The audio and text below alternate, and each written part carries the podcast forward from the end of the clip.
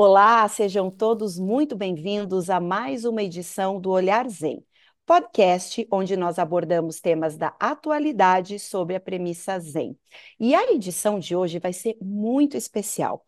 Primeiramente, porque nós vamos abordar um tema incrível, que foi a recente viagem de Monge Gensho com alguns praticantes da comunidade Daisen ao Japão. E a segunda razão por essa edição ser muito especial é que nós temos um convidado que vai nos auxiliar na condução dessa entrevista, que é o nosso estimado, queridíssimo monge Jitsugen. Seja muito bem-vindo, Jitsugen-san. Olá, pessoas. Espero que estejam bem. Obrigada por estar aqui conosco. O senhor vai me ajudar a entrevistar o sensei, é muito, muito importante esse seu olhar de monge, as suas dúvidas, as suas perguntas de monge para essa jornada tão incrível que foi essa viagem ao Japão. E, claro, a pessoa que sempre nos brinda com todo o seu conhecimento, com toda a sua amorosidade, nos conduzindo pelos ensinamentos Zen da melhor forma, mais uma vez, Sensei, Monge Gensho, muito obrigada pelo senhor estar aqui conosco. Seja bem-vindo, nossos corações se enchem de alegria. Então, vamos iniciar a nossa entrevista. Bem, Sensei, nós tentamos retratar no nosso Instagram da melhor forma possível como foi essa viagem ao Japão, que incluiu várias cidades, templos e momentos maravilhosos. Mas é óbvio que imagens jamais são o suficiente para retratar tudo que vocês viveram nessa experiência incrível. E antes de mais nada, uma pergunta que muitas pessoas que nos acompanham nas redes sociais nos fizeram via direct. O que motivou essa viagem? Por que Monge Gensho decidiu ir ao Japão e levar alguns praticantes da comunidade? Sensei, por favor. Bem, o principal motivo o ponto central era visitar meu mestre Saikawa Roshi, que atualmente é o Dosho Roshi, não é? O abade do mosteiro de Kasuisai, e que não tinha podido vir ao Brasil por causa da pandemia para o meu Shinsan Shiki, que foi a minha elevação a abade e que é o momento mais importante na carreira de um monge, o momento em que ele se transforma em Daiyosho, é o momento em que ele começa a ser chamado como venerável pelos outros. Então, um momento em que você se sente, claro, não merecedor de tudo isso, mas como era um ápice, né, da carreira do seu aluno, e ele foi impedido de vir, eu me senti obrigado a ir ao Japão visitá-lo. Então organizamos uma viagem para lá. Quando a gente viu, já tinha 10 pessoas querendo ir junto, né? Então, uh, organizamos essa viagem com um enorme trabalho de organização, do qual eu praticamente não participei, mas que foi feito por Suen-san e Shoshin-san, respectivamente Juliana e Liliane, que trabalharam muitas horas para conseguir concatenar cada, cada momento, cada hospedagem, cada trem, qual horário, aonde, em que estação, etc. Um trabalho de, de logística imenso, né? E que nos permitiu fazer uma viagem muito econômica. Né? Para vocês terem ideia, a gente nunca tomou um café da manhã num hotel. Minto, tomamos uma vez. Todo o resto do tempo a gente comprava iogurte, pão, etc e tal, e comia no quarto do hotel para economizar. Mas o Japão está barato para nós brasileiros. Entre o tempo em que eu estive lá e agora, quando eu estive lá, 100 dólares compravam 10 mil ienes. E agora, com mil dólares, você compra 144 mil ienes. Ou seja, tudo ficou 50% mais barato do que era antes. Né? De modo que ficou muito mais em conta para nós brasileiros viajar para o Japão. Ok, mas vamos ver que perguntas vocês têm. Jitsugen-san, fique à vontade para fazer sua primeira pergunta. Muito bem. Uh, sensei, uh, a gente fica imaginando, a gente vai acompanhando a viagem, né? E também tem um aspecto de prática, né? ah, não apenas ah, do tipo, ah, eu vou viajar para turistear, alguma coisa desse tipo, né? Mas tem uma questão de prática, conhecer outra cultura. Então a pergunta é nesse sentido, por que que talvez conhecer outras culturas, outros aspectos, né, além da nossa perspectiva, pode ser importante para a prática, por exemplo, do Zen budismo? Bem, botar o pé no Japão, como disse meu filho, que tem 17 anos, né? É assim como ir para outro planeta. É outro planeta, é um outro lugar diferente, em que a cultura é tão radicalmente diferente da do Ocidente, que quando você retorna, por exemplo, do Japão e pousa nos Estados Unidos, você acha as pessoas grosseiras e mal educadas, né? E os brasileiros em outro nível, né? Os brasileiros são mais gentis, mas por outro lado são extremamente descuidados com o outro, né? Banheiros de avião num voo com brasileiros é simplesmente uma oportunidade para você fazer faxina, né?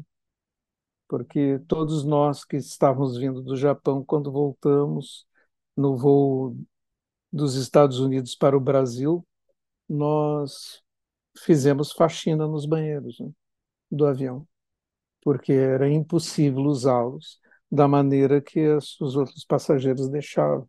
Essa experiência é uma experiência que não existe no Japão. Até os banheiros das estações ferroviárias com milhares de pessoas passando são impecáveis, porque cada pessoa quando sai do banheiro faz uma limpeza, porque estão habituados desde crianças a fazer isso.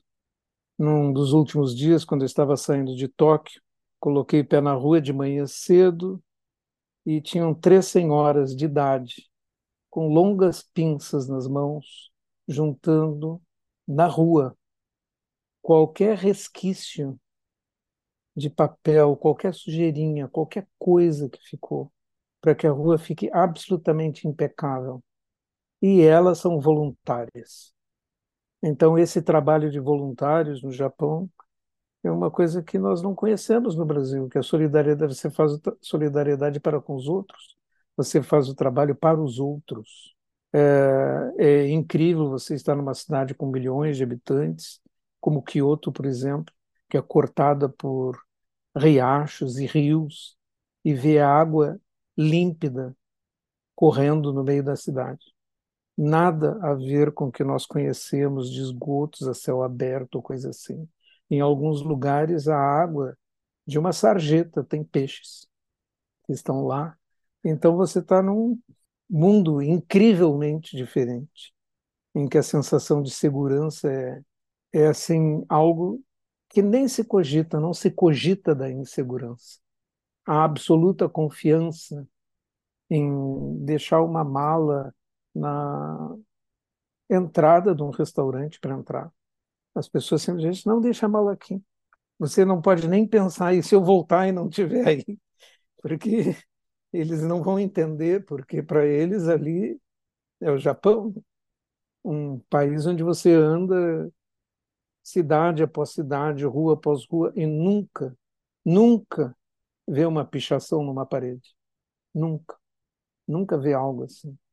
Então, todas essas coisas são profundamente diferentes da nossa experiência. E o que é importante para nós é que o Japão de 400 anos atrás não era assim. Nós vemos os relatos, por exemplo, no livro de Basho, de suas viagens, né? De, ele morreu em 1644. Ele narra que para andar nas estradas tinha que ter guardas com espada. Era terrível o Japão. Roubos, assaltos, crimes, massacres. E o Japão mudou nesses 400 anos e a grande influência foi a influência de um governo que colocou o budismo, principalmente o budismo zen, no caso a escola Renzai, como parâmetro, porque os governantes eram comprometidos com a escola Zen. O iniciador da era Tokugawa, 400 anos atrás, ele se abrigou no mosteiro de Kasuisai, exatamente o mosteiro onde está hoje Saikawa Roshi. E por isso o mosteiro também, com o favor do, do império, né, do governante, do shogun, foi magnificamente incrementado. Agora, eles impuseram a ética do Zen, já que tinha sido adotada pelos samurais, para toda a nação. E com 300 anos de pressão para essa etiqueta e essa ética, o Japão se transformou no país que nós conhecemos hoje. No Brasil, nós temos 130 assassinatos por dia. O Japão tem quatro a seis assassinatos por ano. É uma diferença inacreditável. Inacreditável. Que nós tenhamos uma diferença civilizatória tão imensa entre países no mundo de hoje. Então, a sensação que a gente tem quando está lá é que, mesmo saindo de países considerados de primeiro mundo em termos de renda, como os Estados Unidos, é que o Japão tem outro tipo de comportamento, outra ética. Aquilo que espanta os brasileiros de ver os japoneses limpando os estádios no final dos jogos, que é citado até hoje, não é? mas não imitado, é simplesmente a conduta normal em todo o país. Em todo o país. E talvez seja esse o ponto que mais impressiona brasileiros fazendo uma viagem como a nossa. Sensei, é, como o senhor diz, né, isso é um reflexo é, da cultura zen budista é, no Japão. E é interessante quando o senhor fala que nós vemos, mas não imitamos, é que mesmo entre nós que somos praticantes zen budistas e que participamos de retiros e que vivemos nos retiros essa realidade, às vezes a cultura em que a gente está inserido brasileira é tão forte que a gente acaba fazendo menos do que poderia é, no dia a dia, né? Nas nossas ações, um pouco que elas que, que o Zen transbordasse um pouco mais para o dia a dia também. Nesse sentido, o senhor percebe alguma diferença é, nos alunos que foram com o senhor? É, o que, que eles re, lhe relataram do que eles viveram, do que eles perceberam? Enfim, acho que essa é uma curiosidade que várias pessoas ficaram. Acho que tem essa sensação de choque, né? E uma sensação de que nós vamos levar muitas décadas para chegar àquele nível de civilização. Mas a ideia que está por trás de tudo é solidariedade para com o outro. E uma coisa que está profundamente impregnada na cultura ocidental é a individualidade. A minha felicidade não importa o que os outros pensam ou sentem. Eu, eu em primeiro lugar. Eu me lembro de um homem que foi interrogado por ter jogado lixo pela janela do carro numa cidade, pararam, aqui em Santa Catarina. E ele se justificou dizendo: Mas eu não vou voltar mais aqui, então eu posso jogar meu lixo pela janela. Essa não é a minha cidade, é a cidade dos outros. E é a mesma coisa que acontece em geral na nossa conduta, né? A minha vantagem, isso está no, nos próprios mitos fundadores da sociedade brasileira, é que prestigia é, heróis, né? os anti-heróis, como Macunaíma ou Pedro Malazarte, que fazem o quê? Sopa de pedras, que enganam, trapaceiam e levam vantagem. E esses anti-heróis são os anti-heróis da nossa cultura. Não importa, é, nós temos ditados estranhos, tais como vergonha roubar e não poder carregar. Todos vocês já devem ter ouvido esse ditado, mas esse é um ditado brasileiro. Ele é incompreensível no Japão. Incompreensível. Porque na cultura japonesa, os outros são importantes. De modo que quando você senta numa mesa, você sempre serve o outro primeiro. Depois é que você vai se servir. Nunca você se serve. É, essa conduta está afirmada em cada pequeno gesto duas vezes que eu estava no Japão visitando alguém, como aconteceu mesmo em Toshoji, eu fui lá visitar Toshoji, os meus alunos lá, eu recebi um, uma sacola com presentes do Abad. Eu levei presentes para ele, ele me deu presentes, eu achei natural.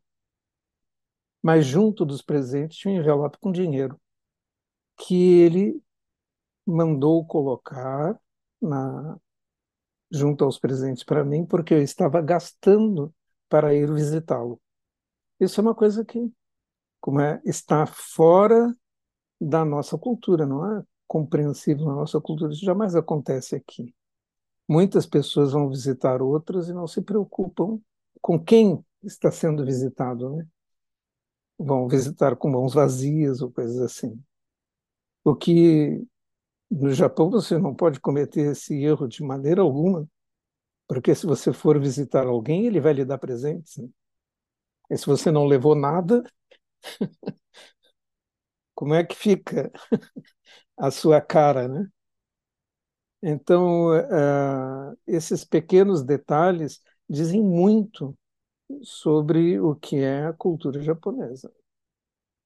E é, isso é a coisa mais relevante para cada um de nós. Né? Então, é a lição importante. O outro é que é relevante, não sou eu. Você não é importante. O outro é importante, a sociedade é importante. Então você tem que ser solidário com tudo. Por isso, tudo tem que ficar limpo quando você sai, porque outros vão usar. Você não sabe quem são, mas isso não importa. Sensei, antes de, de passarmos para a próxima pergunta de, do monge de Tsugen, é, só um, um, um, aspecto assim que ficou muito perceptível para todos nós. Nós estamos acostumados a, a ver o senhor sorrindo, né? A gente sempre fala que o sorriso ele é uma das grandes marcas e características do Zen, do praticante Zen e especialmente dos mestres. Mas o seu sorriso nessa viagem ele foi particularmente tocante, emocionante. É, nós que somos seus alunos e que talvez convivamos um pouquinho mais, era, era perceptível é, o tamanho da sua satisfação, da sua alegria possivelmente pelo senhor estar com seus alunos, já que o senhor já esteve muitas vezes no Japão, muitas vezes em treinamento, e a gente gostaria de ouvir do senhor sobre isso, né? O senhor teve a oportunidade de visitar os nossos queridos monges, seus alunos que estão em treinamento lá, e a gente gostaria que o senhor abrisse um pouco seu coração para falar desse seu sentimento durante essa viagem, por favor. Não, acho que devo ser breve a esse respeito, porque eu mesmo não, não me percebi assim, mas senti enorme satisfação por estar junto com eles e por visitar pessoas muito relevantes e ser recebido desta maneira que vocês podem pressupor, não é? Antes eu estava no Japão, quando estive com treinamento, eu era um, um monge em treinamento, né? Agora eu fui ao Japão como um abade, né? Então o tratamento é completamente diferente também. Né? E os meus alunos, em especial, as pessoas que estavam comigo, foram sempre profundamente carinhosos. Né? É isso. O senhor pode nos falar sobre a visita a, aos nossos queridos monges que estão em treinamento lá, já que o senhor esteve fazendo uma visita, e a gente sabe que, inclusive, é, tem uma carta que Kakuji-san, que é incrível em escrever, uma carta que ela teria entregue ao senhor. O senhor pode dividir um pouco disso conosco, por favor? Na realidade, ela mandou, ela escreveu uma carta para mim, outra carta para Shudo-san Juliana-san, e outra carta, e assim por diante. E escreveu uma carta que eu tenho aqui para a Sandra. É essa que eu gostaria de ler para vocês. É, como é difícil de conseguir papel para ela, pegar qualquer pedaço de papel para escrever. E diz ela: Querida Sanga, acho que o querida nunca foi usado tão fortemente como verbo, como uso aqui. É um particípio do passado mais presente que sinto. Como queria vocês aqui. Ontem, enquanto caminhava para buscar Eshokoshi para o Queen Gyohatsu, que é quando tomamos café da manhã com Orioke na sala de jantar, a neblina era tanta que, se fosse um quadro, falaríamos que o pintor exagerou nos efeitos especiais. E esse tem sido um dos grandes prazeres do dia. Antes de ser anja, anja é auxiliar, né? do mestre. Antes de ser anja, só via o céu depois das 7h30 da manhã e perdia muitas nuances desta paisagem cinematográfica. Depois dessa noite ter me roubado uma hora e trinta das parcas seis horas que posso dormir, fui presenteada com nuvens emolduradas em um rosado maravilhoso. O pintor acertou, pensei. Ao longe avistei a cabeça brilhante de Eshokoshi, que saía de seu quarto antes do Mopan. Em um sorry misturado com Samimazen, desculpe-me por não tê-la visto sair, não fui eu que me adiantei seguindo um pan. Vim ver estas nuvens. Você reparou? Mal consegui respondê-la. Ela, com suas pernas que correspondem a 75% do meu corpo, ela é uma monja australiana bem alta. Aparece no vídeo que nós colocamos na Zen Daisen no Instagram. Já estava três metros à minha frente. Corro, piso no calcanhar de suas setas. Mais outro Samimazen. Ela diz qualquer coisa que no contravento, em sua voz doce, fica impossível de decifrar. Mas seu sorriso complacente me diz que esse faux pas também me foi perdoado. Setas são as sandálias, né? Ela pisou nas sandálias da outra, né? correndo atrás. Quando li as instruções sobre a função de anja, três longas páginas, só lembrava da palestra de Gensho Sensei em um sábado de maio, em que lia textos de Kodosawa Kiroshi, em que este mestre Zen falava de como a presença de anjos ajudam a própria prática do mestre, que tem que estar sempre aprovável aos olhos de alguém. Aqui percebo como estar com ela tem me ajudado e tentar ser uma monja mais atenta, cuidadosa, paciente, etc. Os dias parecem semanas. Muitas vezes falo ontem, quando me deu isso, aquilo, e a pessoa responde: Mas isso foi hoje. Trocamos de função, às vezes super rápido, e outras vezes só acumulamos as funções de forma que nos perdemos na contagem do tempo. Acordar às três horas e quarenta, a partir da manhã, durante oito dias, acordaremos às duas e quarenta. Não ter muito tempo para pensar e nem alinhar as tarefas com companheiros que estarão fazendo par conosco. São ótimas maneiras de ter a regra da compaixão e gentileza como prioridades nos relacionamentos. E estou aprendendo muito com isso. Sabemos que o tempo todo as coisas estão difíceis para todo mundo e fica muito mais fácil de ver que o outro é você. Nós temos que entender assim o treinamento no monastério para os monges é realmente muito duro. Thomas Merton, que era um monge beneditino trapista da ordem considerada mais difícil no catolicismo, ele observa no livro dele que se fosse para sempre o sistema do Zen, ele seria inalcançável, inviável. É porque o treinamento é durante algum tempo e no mosteiro católico você vai ficar para sempre, então é muito mais confortável do que a exigência e a pressão que o monge Zen recebe no monastério. Continua Kakuji-san. Ou que não tem você e nem o outro. Às vezes, em minha exaustão de ter passado o dia todo, das nove até as dezessete em pé na cozinha, de ter bebido só 500 mililitros de água no dia, olho pela janela e vejo Mushin-san e Murio-san saindo em uma empreitada de transferir literalmente dezenas de enlameadas lotos com as mais profundas raízes de um lugar para o outro, criando um novo lago. Trabalho esse que, em condições normais, junto a eles, teria que ter mais umas oito pessoas. Sendo que, na volta, ainda terão que me explicar as minhas mais novas atividades.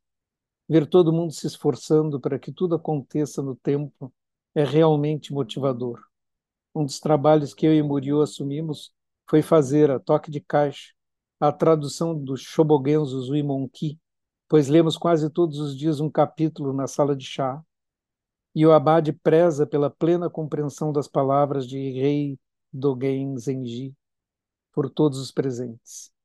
Esse livro é baseado em pequenas palestras informais que Dogen Zenji deu a seus alunos, em que ele fala muito sobre as atitudes, as maneiras de agirmos para mantermos nossa prática no caminho, principalmente em comunidade. E a cada tradução, Muriel relembra algum vídeo que assistimos das palestras do Sensei ou de acontecimentos que vivenciamos nos Sechins, Azencais, no Daisen virtual. Somos tão com vocês. Estão sempre presentes e sendo queridos por nós, que todos os seres sejam beneficiados por nossa prática. Amamos vocês, Kakuji e Muriel. Os coraçõezinhos no fim da página. É, eu creio que isso narra o ambiente, não é? Que todos têm curiosidade. Como é que eles estão se sentindo, né? E antes que eu me esqueça, Genshu, Koji Genshu Kumagai, abade de um templo em Yamagata, no outro lado do Japão, que foi nos receber em Tóquio. Quando eu disse a ele que eu ia chegar, ele perguntou em que hotel eu ia me hospedar. Ele fez uma viagem de 300, 400 quilômetros, acho. Ele se hospedou no mesmo hotel. E ele nos ofereceu a oportunidade de mandarmos alunos nossos, leigos, que quiserem passar algumas semanas, ou mesmo, no máximo três meses, né, que o visto de turista permite, no templo dele, vivenciando a vida de um templo, não a vida de um monastério em si, assim, com essa dificuldade que Kakuji-san está falando, um, não um monastério de treinamento, mas simplesmente vivenciar como é que é a vida de um monge zen em um templo numa cidade do interior, ajudando, trabalhando junto, etc. É uma oportunidade que está em aberto para, para os praticantes do Daisenji, devido à grande amizade que é, monge Genshu dedica a nós. Uma, uma pergunta sobre isso, Sensei, né, da parte do treinamento, eu acho que é uma pergunta mais como monge, assim, né, pensando dessa perspectiva monástica, né? A gente já falou sobre o choque cultural, né? E pergunto, né, pode acontecer talvez do monge que está em treinamento aqui por alguns anos, por exemplo, no Brasil, na América do Sul, Europa, seja lá onde for, né? Depois de anos já em treinamento como monge, chega no Japão, vai uh, entender as raízes, né, dessa religião que ele escolheu, dessa prática que ele escolheu podem surgir descontentamentos, maravilhamentos. Como que é esse choque, pensando como monge, né, para esse treinamento? Vão surgir as duas coisas, naturalmente, né? Depende do seu olhar.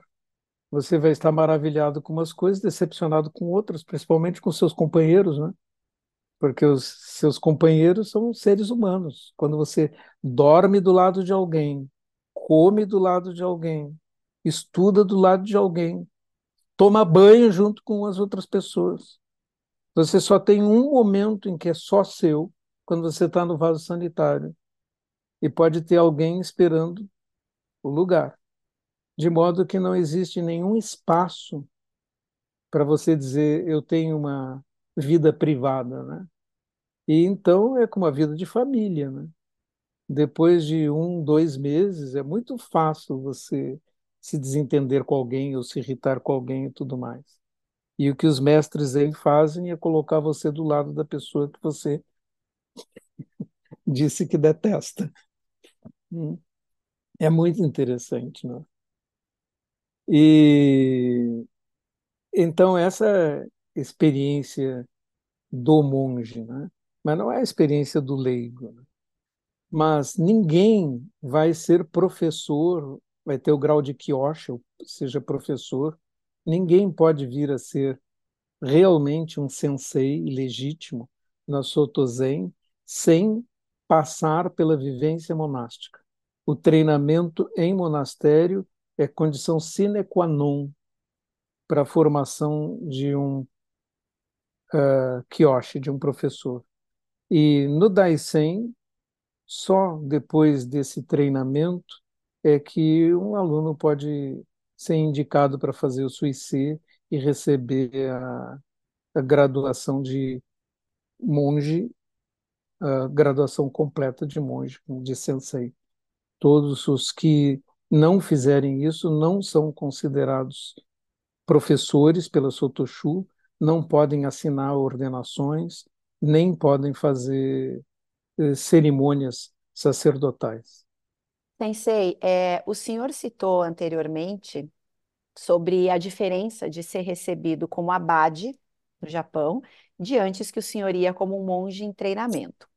Mas além desse aspecto, é, nós Uhum. sabemos que teve um momento muito especial nessa viagem, que foi uma cerimônia que Saikawa Aroshi, seu mestre, é, fez inteiramente dedicada, né, à comunidade. A gente gostaria que o senhor nos relatasse um pouco sobre esse momento, por favor. Esse momento muito importante, não é? Para mim, porque embora tecnicamente já tivesse realizado todas as, as etapas para ser chamado de Roshi, eu nunca fui chamado de Roshi pelo meu mestre, porque ele sempre foi para nós Saikawa Roshi, nosso mestre. E então ele fez uma cerimônia para a Sangha, para nós, os dez, é uma cerimônia muito linda, né, com taiko e, e muito encenada, né?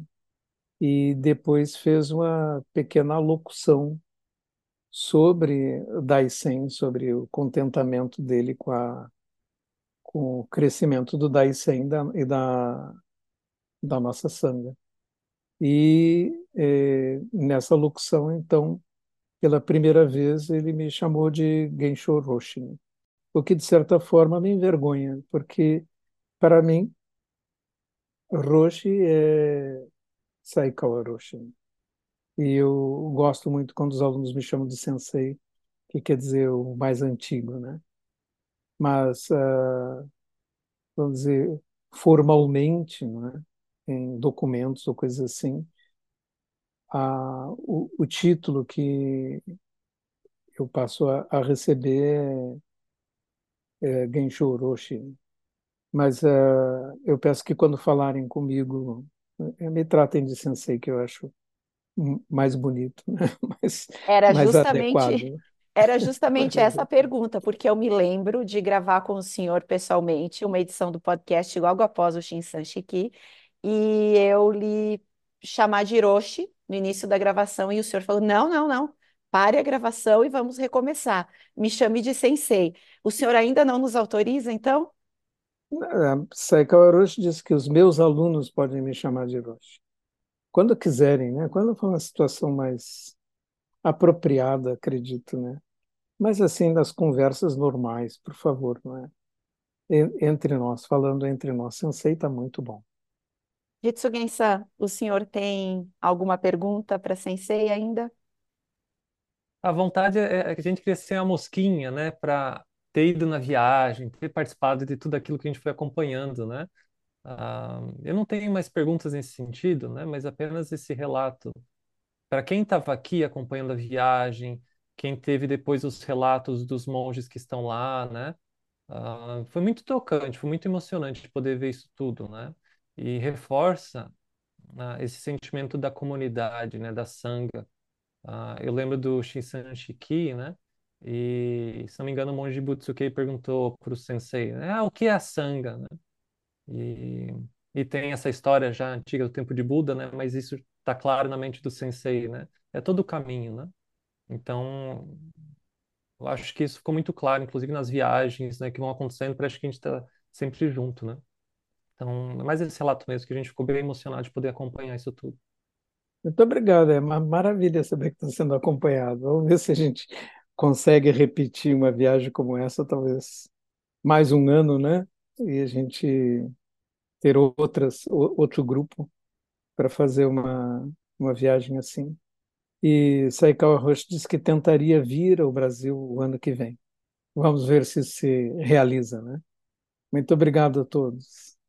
Obrigada, Jitsugen-san. E a gravação do podcast, ela tem um aspecto formal também, isso então me possibilita chamá-lo de Roshi.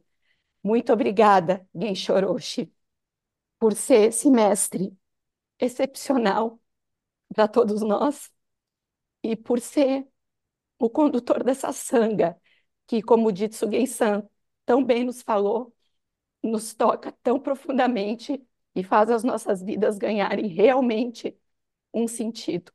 Muito obrigada. Obrigado. Apesar da emoção, aqui respiramos fundo para agradecer a todos que nos acompanharam até aqui pelo podcast gravado apenas em áudio, pelo YouTube, através das imagens também de nosso podcast. Agradecemos Jitsu Gensan, agradecemos Gensho Orochi e lembramos a você para nos acompanhar em todas as nossas redes sociais para saber de todos os passos e o andamento da prática Zen na comunidade da Isen e não esqueça, pratique Zazen. Até a próxima.